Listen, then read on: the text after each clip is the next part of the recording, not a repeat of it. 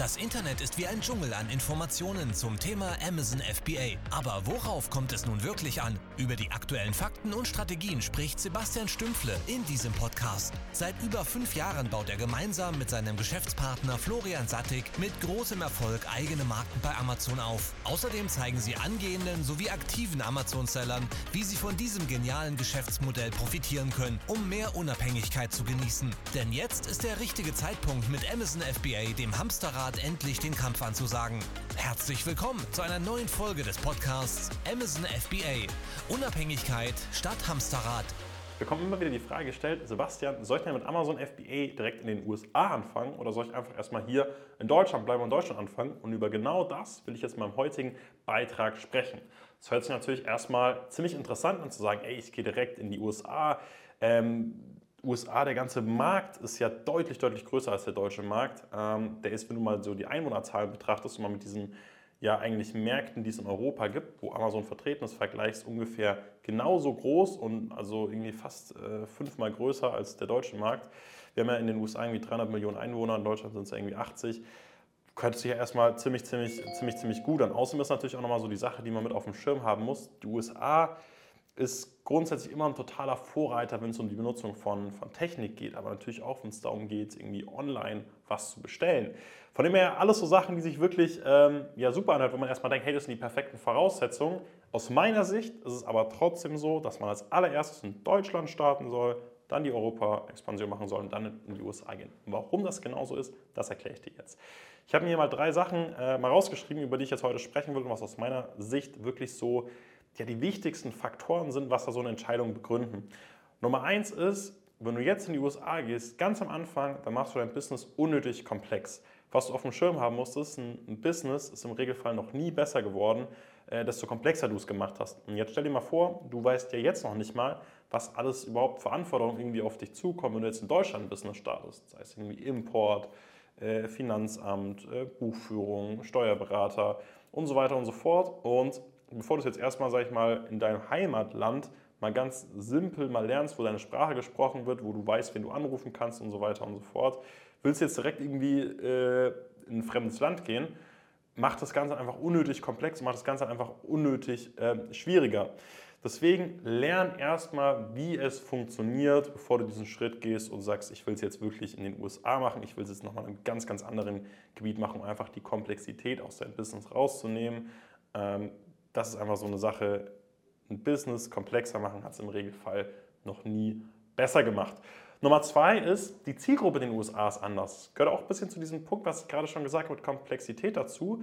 Was du einfach auf dem Schirm haben musst, ist, ähm, klar, du wirst wahrscheinlich Englisch sprechen und so und wirst dir denken, ja, so, ähm, das ist ja alles der Westen so, ähm, USA, Europa, sehr eng verbunden und so weiter, aber trotzdem, die Zielgruppe ist, ist, deutlich, deutlich anders. Und das war auch, sage ich euch ganz ehrlich, auch ein Fehler, den wir bei der US-Expansion gemacht haben, dass man einfach nicht wirklich die Zielgruppe verstanden hat. Und wenn du nicht dich wirklich gut in die Leute hineinversetzen kannst, dann ist es halt ziemlich, ziemlich schwierig, für diesen Markt wirklich äh, passende Produkte, sag ich mal, zu bauen, beziehungsweise die richtig zu vermarkten. So Sachen wie, ey, ähm, welche Setgröße ist beispielsweise das Richtige? Welcher USP holt jetzt wirklich die Leute extrem ab? Um den Leuten massiven Mehrwert zu geben, ist halt einfach, sag ich mal, so eine schwierige Sache.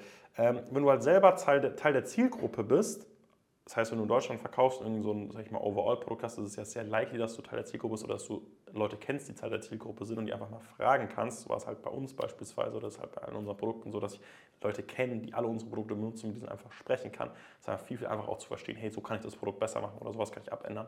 Wenn du jetzt halt in die USA expandierst, ähm, dann wirst du wahrscheinlich ne, da weniger Kontakte haben und dich auch viel weniger reinversetzen können in die Leute, weil es halt einfach äh, ich weiß jetzt nicht, 10.000 Kilometer oder so einfach entfernt ist, ist halt einfach so um den, um den Atlantik und die Leute ticken halt einfach anders. Ne? Das fängt ja einfach grundsätzlich damit an, dass man immer größer oder dass die Leute eher so diese größeren Sachen haben wollen, dass da einfach auch die grundsätzlich das Mindset und so weiter anders ist. Und so musst du halt deine Produkte bauen. Das ist einfach schwierig, wenn du dich nicht in die Zielgruppe besonders reinversetzen kannst. Nummer drei, den Punkt, den ich jetzt als letztes hier ansprechen will, ist, was du mitnehmen musst, die USA ist der absolute Vorreiter. Alles startet eigentlich immer in den USA. So, hört sich jetzt erstmal ja super an. Ähm, das Problem ist aber das, dass natürlich dann da auch immer am, am ersten wieder adaptet wird oder sowas.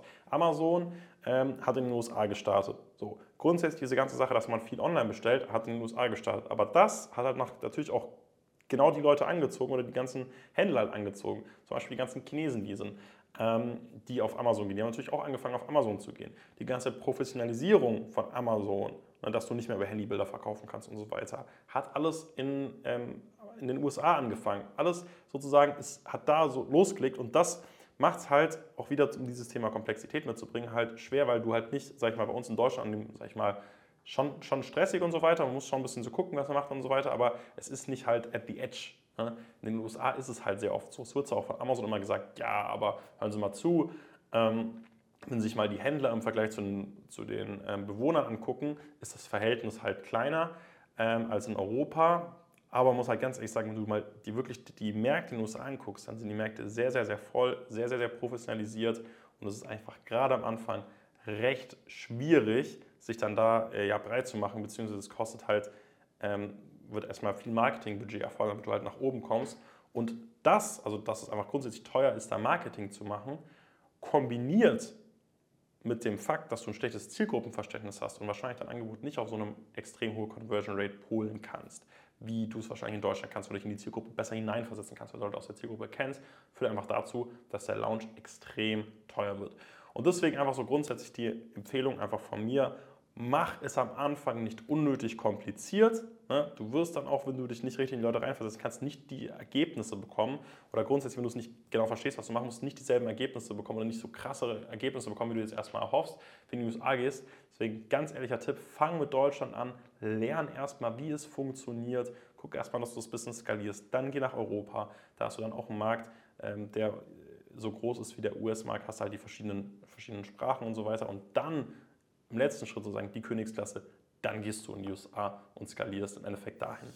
Danke, dass du bei der heutigen Folge wieder dabei warst. Wenn du bereits durch diesen Podcast wertvollen Mehrwert gewonnen hast, dann stell dir einmal vor, wie eine enge Zusammenarbeit mit uns aussehen könnte. In unserem Programm zeigen wir angehenden Amazon-Händlern sowie bereits aktiven Sellern, wie sie mittels Amazon FBA ein Unternehmen aufbauen, welches es ihnen ermöglicht, mehr Unabhängigkeit in ihrem Leben zu erreichen. Angefangen von der Möglichkeit, ihren 9-to-5-Job zu kündigen, über das Potenzial, sich ihre Zeit komplett komplett frei einzuteilen oder von überall auf der Welt aus zu arbeiten.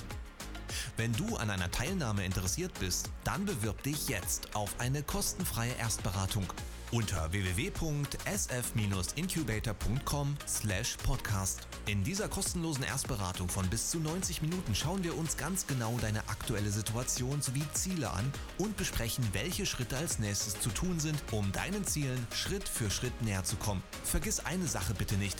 Ein Amazon FBA-Business baut sich nicht von alleine auf. Du brauchst einen Mentor, der dir Schritt für Schritt aufzeigt, welche Schritte zu tun sind und welche Fehler du von vornherein vermeiden solltest.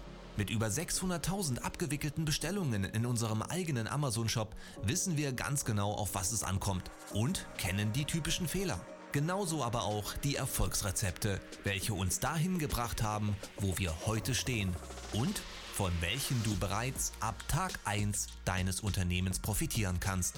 Wenn du wissen willst, ob du der Richtige für eine Zusammenarbeit bist, dann geh jetzt auf www.sf-incubator.com/podcast und bewirb dich auf deine kostenfreie Erstberatung.